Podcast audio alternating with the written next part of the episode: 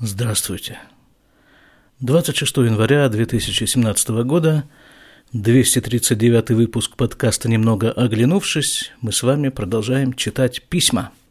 В прошлый раз я опубликовал на сайте форму обратной связи, откликнулось на удивление много народу, написали «давай, мол, продолжай эту рубрику «Письма новорожденного». Большое спасибо всем, кто откликнулся. Продолжаю. А вот чаймастер написал такое предложение. Говорит, а ты не пробовал, говорит, писать письма в будущее своему будущему другу? Да, видимо, нужно оговориться для тех, кто первый раз подключился к нашей рубрике «Письма новорожденного». Несколько дней назад я получил письма, пачку писем. Эти письма я писал 25 лет назад, когда я приехал в Израиль, писал своему другу, а теперь он переправил мне их обратно. Так что получается, уважаемый чаймастер, что это есть письма в будущее, написанные 25 лет назад и прочитанные вот сейчас. И тут мне пришла в голову еще одна идея, что вот этот вот мой друг, которому я писал письма, он на самом-то деле сыграл функцию некой отражающей поверхности, некого зеркала. Вот эти письма туда ушли 25 лет назад – Потом от него отразились и пришли ко мне обратно. То есть в этом случае адресатом писем-то являюсь я. Тем более, что у нас с моим другом одинаковые имена. Меня в те времена тоже звали Вова. И можно эту пачку писем рассматривать вот именно таким образом. Это письма, написанные самому себе в будущее. И вот это будущее наступило. Пора читать письма. Еще одна крохотная деталь. Я вот эти письма тогда 25 лет назад написал, положил в конвертик и отправил. И с тех пор их, как вы понимаете, не читал. Вот я их первый раз вытаскиваю из этого конверта, беру наугад эту плотно упакованную пачку писем, и вот где-нибудь из середины какой-нибудь, какой-нибудь вот, вот, вот, вот, вот, вот это – Письмо номер 11. Украина, Запорожье – это адрес адресата, а адрес отправителя у нас что? Кфархогла. О, это мой деревенский, еще точнее сельскохозяйственный период жизни, потому что деревенский это период у меня и сейчас тоже продолжается вовсю. Но тогда я еще и впрямую занимался сельско, сельским хозяйством, как наемный рабочий. По-русски говоря, батрак – Распечатываем, открываем. Давайте посмотрим, как же я там батрачил. Два листочка. Стандарт. 5 августа 92 года. О, это за день до моего дня рождения. Привет. Только что отужинал, чем Бог послал. И сажусь писать. А послал он на ужин пару сосисок, кебаб, гречневую кашу и салат из помидор. Так, нужно немножко вспомнить, что же это происходило. Август 92 -го года. Это я уже освободился, условно-досрочно освободился из кибуца. Это было в мае. Переехала жить в деревню Кфархогла, и там я как бы теоретически учился на этих врачебных курсах, на курсах по подготовке к врачебному экзамену, а на самом-то деле я там развлекался по мере возможностей, по мере деревенских возможностей. Ну и вот э, там по дороге э, на эти курсы учился я каждый день. По дороге на курсы, с курсов покупал какую-то немудренную пищу, полуфабрикаты какие-то, и вот их там кушал. Там у меня была плита, видимо, я на ней разогревал эти все эти сосиски и прочие вещи из помидор, а, салат из помидор. Начинаю вводить ограничения в пище, так как в последнее время опять начал стремительно раздуваться. Должен тебе сказать, это я как бы себе пишущему это письмо, вот тогда отвечаю. Должен тебе сказать, что, что раздувание это, это процесс перманентный. Ты можешь, конечно, ограничиться чем-нибудь, в чем-нибудь себя ограничить, но долго времени это не продерживается, и опять, опять начинаешь принимать все те же формы. Теперь стараюсь не покупать те продукты, которые можно просто взять из холодильника и съесть, типа колбаса и прочее.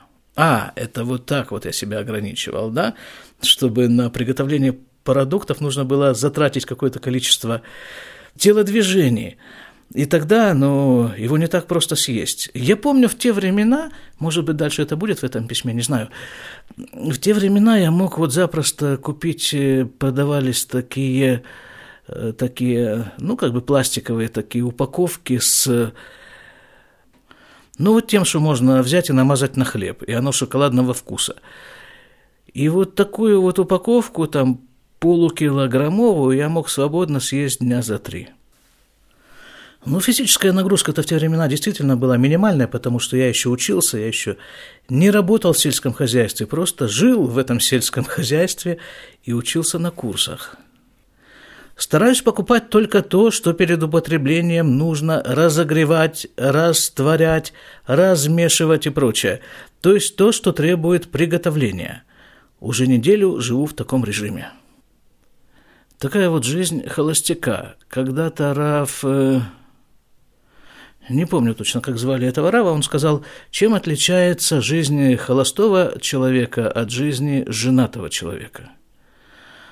У женатого человека посуда моется после еды, а у холостого перед едой.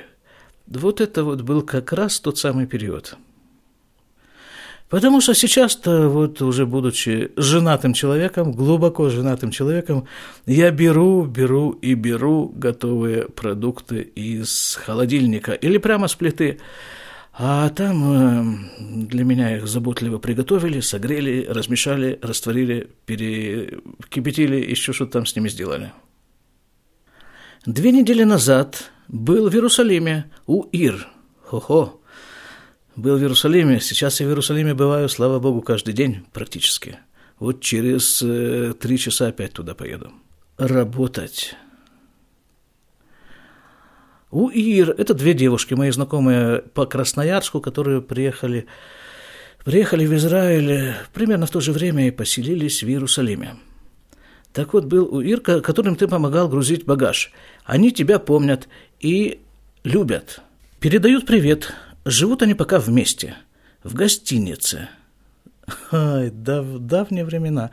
Это вот та самая гостиница «Дипломат», в которой я сейчас провожу уроки. Но ну, я об этой гостинице говорил уже когда-то несколько раз.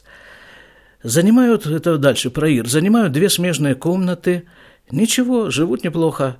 Вращаются по мере возможности в Иерусалимском Алимовском обществе. Алимовск Какое общество, оле, олим, это, э, если это дословно перевести, это слово обозначает «поднявшиеся», а практически употребляется для обозначения эмигрантов в Израиль, тех, кто приехал в Израиль. Наверное, это иммигранты, приехавшие – и я тоже помню, да, вот там вместе с Ирами я как-то тоже ходил, бывал несколько раз в этом обществе. Оно собиралось в основном в одном ресторанчике в центре Иерусалима. На месте этого ресторанчика сейчас э, отделение больницы, больницы, которой несколько лет назад владел э, Аркадий Гайдамак, а потом куда-то он исчез, и больница эта постепенно сначала развалилась, а потом, а потом присоединилась к другой больнице. Продолжаю читать. Посидели с ними и еще одним новосибирским парнем. Не помню совершенно никакого парня.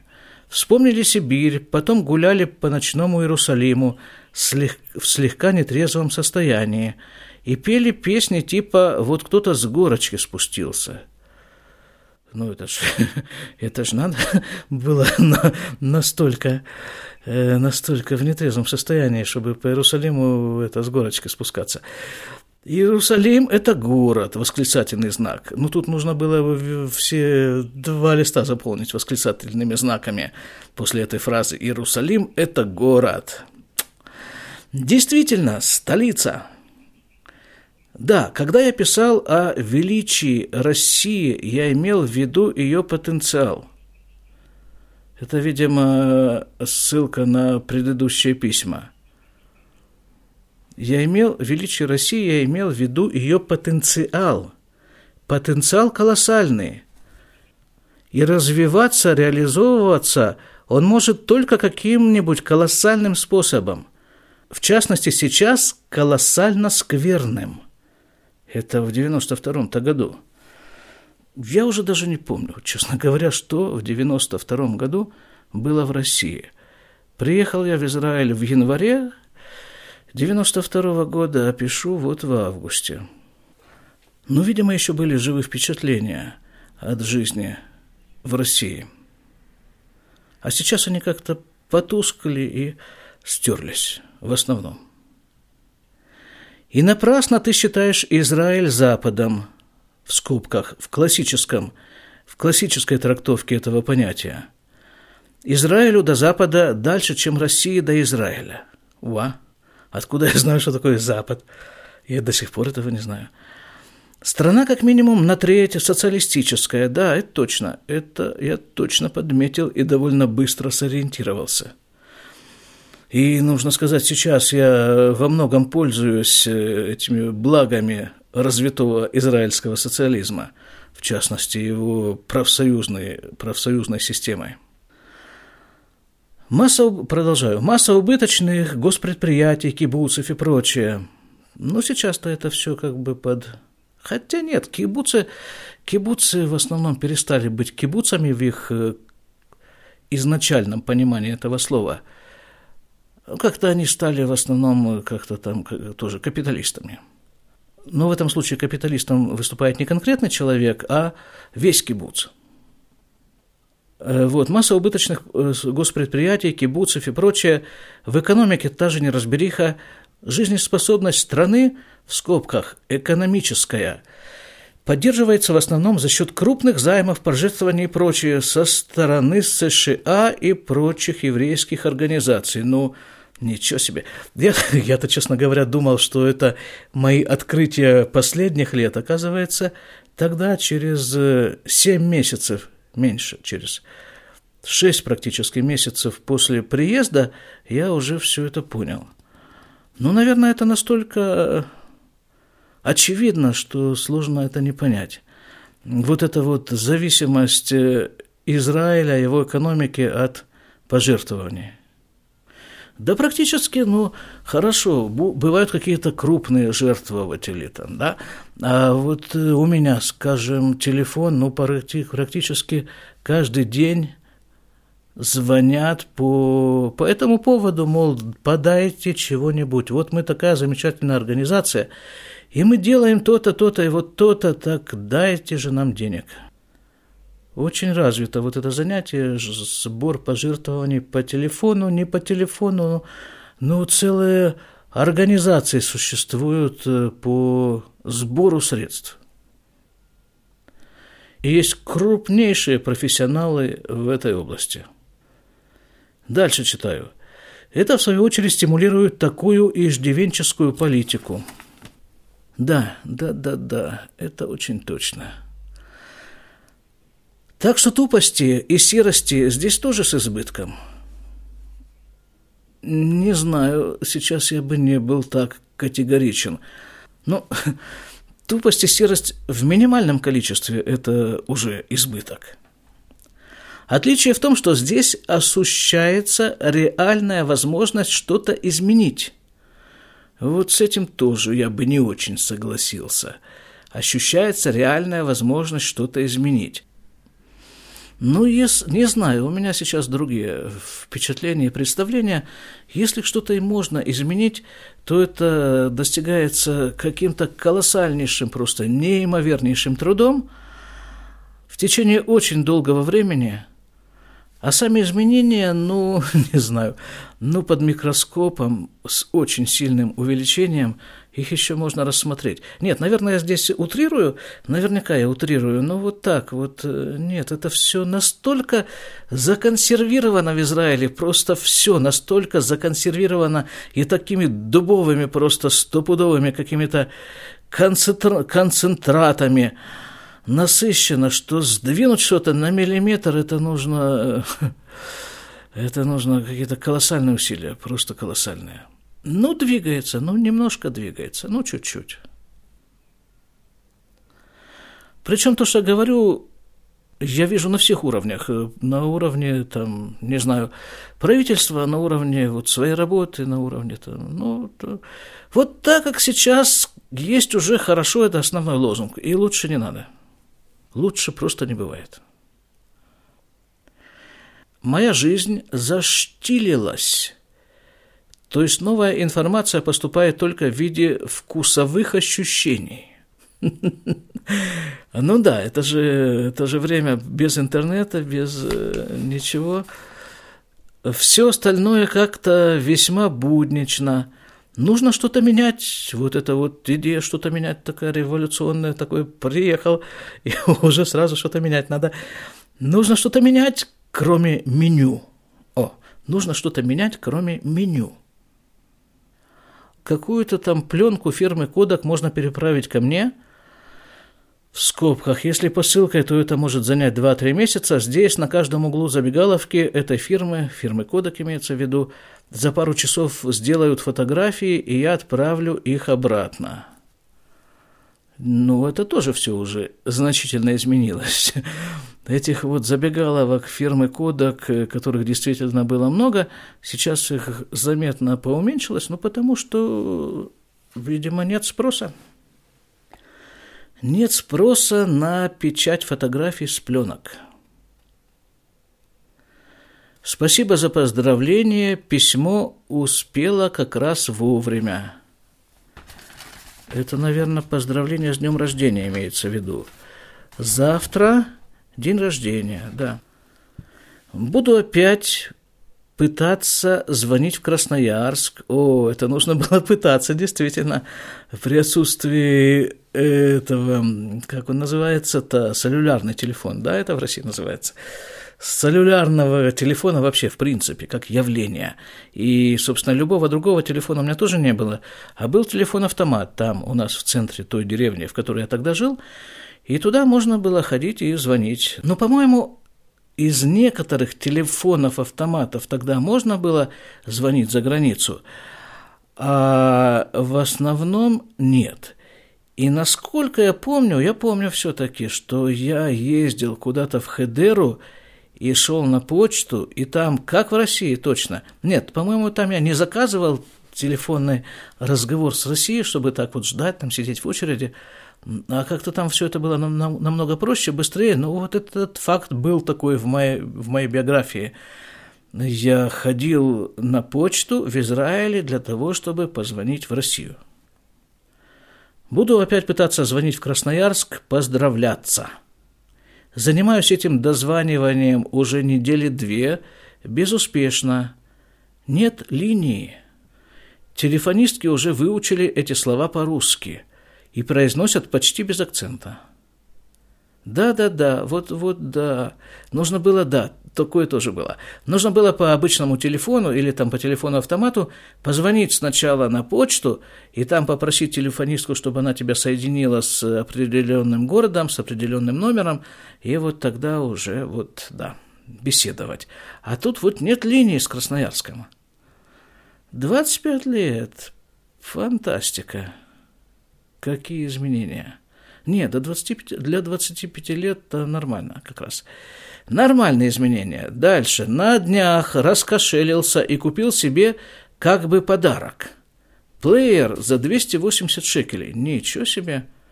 Ничего себе. 280 шекелей. Плеер в те времена. Это сейчас, ну, наверное, в три раза больше должно было. Хотя минуточку, граждане. Минуточку, тут я тоже ведь прикупил себе плеер как раз вот примерно эм, на эту сумму, даже чуть большую, наверное, уже по нынешним ценам. Как же все вот э, насчет изменений, да, вот читаешь эти письма, я же их 25 лет не читал, и сейчас смотрю, ну, эти вот все то же самое. Ну хорошо, цифры меняются, там инфляция, туда-сюда, телефон этот появился, целлюлярный, еще там чего-то, до Красноярска можно дозвониться из любой точки. э, где ты находишься, а ну вот э, какие-то основные процессы вот неизменные.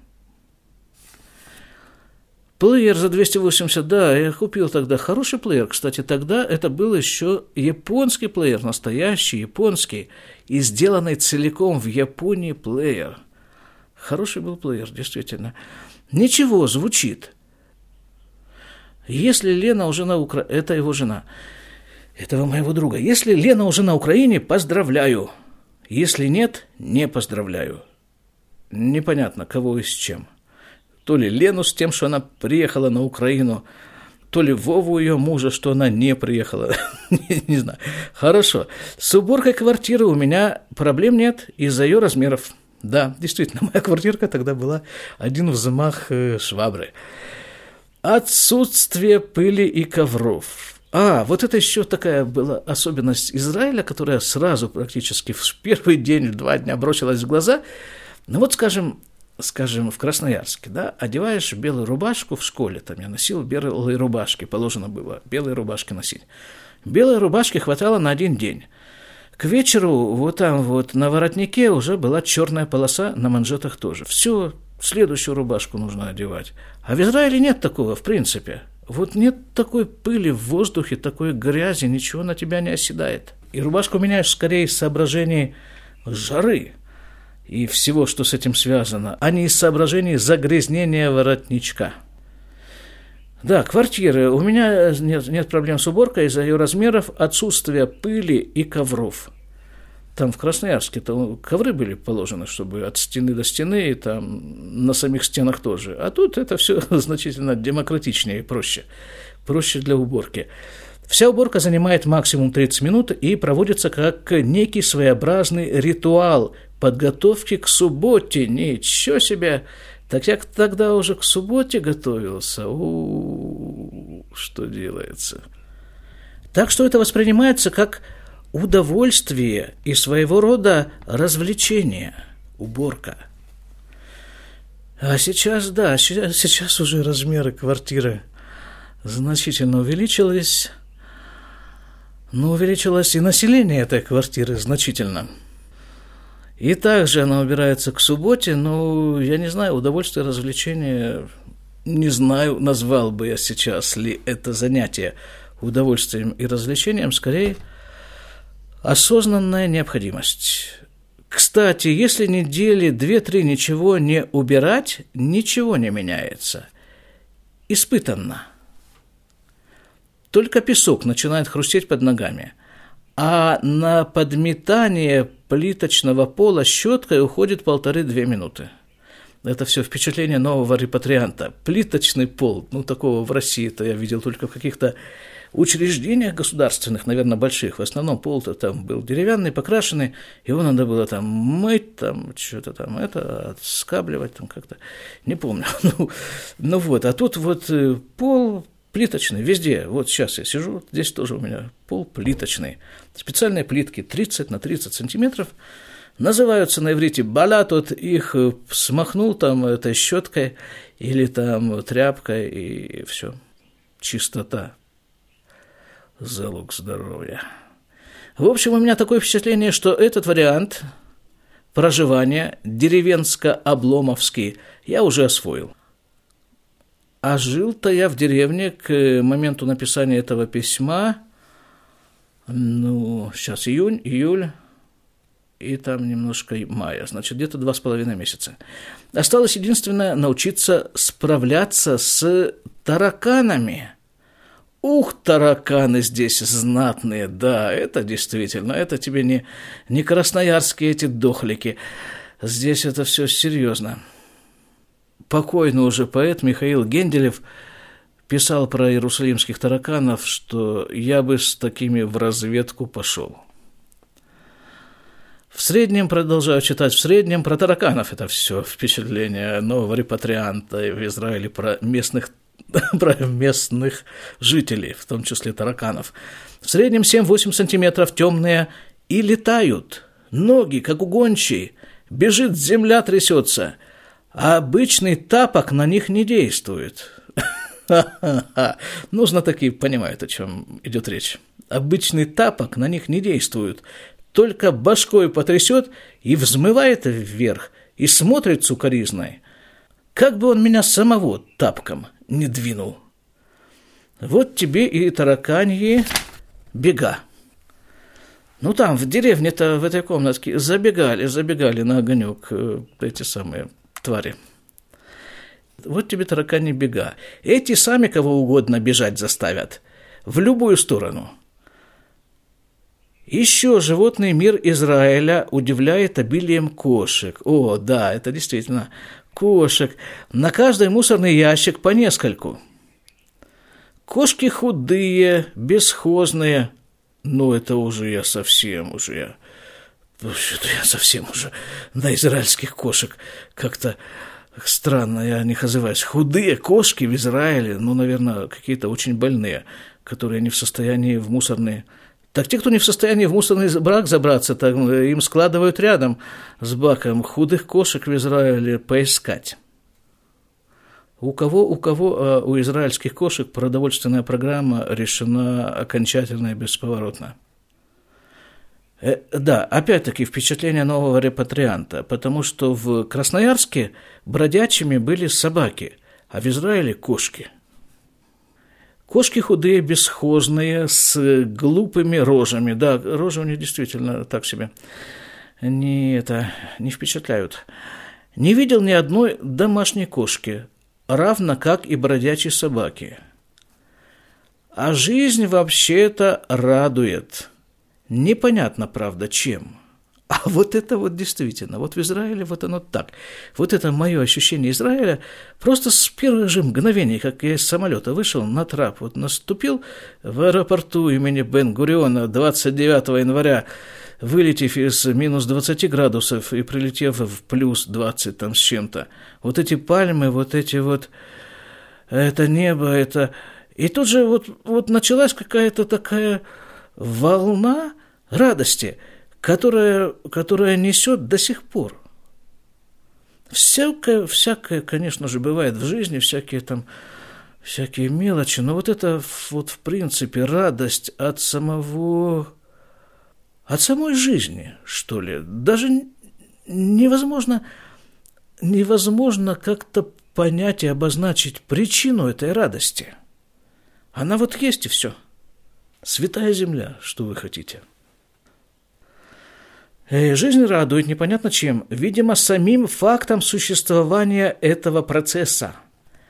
А с фотографиями стало туго. Азарт туриста прошел, а фотографировать сейчас пока нечего. А тот процесс, который у тебя и у меня сейчас проходит, называется абсорбция. Да, вдруг-то тоже он, мы с ним почти одновременно уехали из Красноярска, только я в Израиль, а он на Украину. Процесс называется абсорбция. Очень популярный здесь термин. Существует даже Министерство абсорбции с многочисленными отделениями – был у меня как-то пару лет назад подкаст э, «Хождение по Министерству абсорбции» э, со множественными отделениями. Под, эти, под этот процесс э, сосутся громадные бабки из мирового еврейства. Эта тема меня не, не отпускает. Вот это вот сосание бабок из мирового еврейства, она у меня до сих пор такая одна из центральных. Видимо, тоже как-то хочется присосаться к этому мировому еврейству. Остатки этих денег перепадают и самим абсорбирующимся. Сейчас уже более полугода ожидается 10 миллиардов долларов от США. Ай, да. Тема очень притягивающая. Ну вот пока и все. Передавай привет всем родственникам, не грусти, с днем рождения меня и тебя заодно. Все, подпись. Ну вот и действительно все. Будем с вами прощаться. Будут какие-то соображения, вопросы, предложения. Пишите. Как там было принято заканчивать письма – что-то там, не, не то чтобы искренний ваш, за сим что-то было, за сим.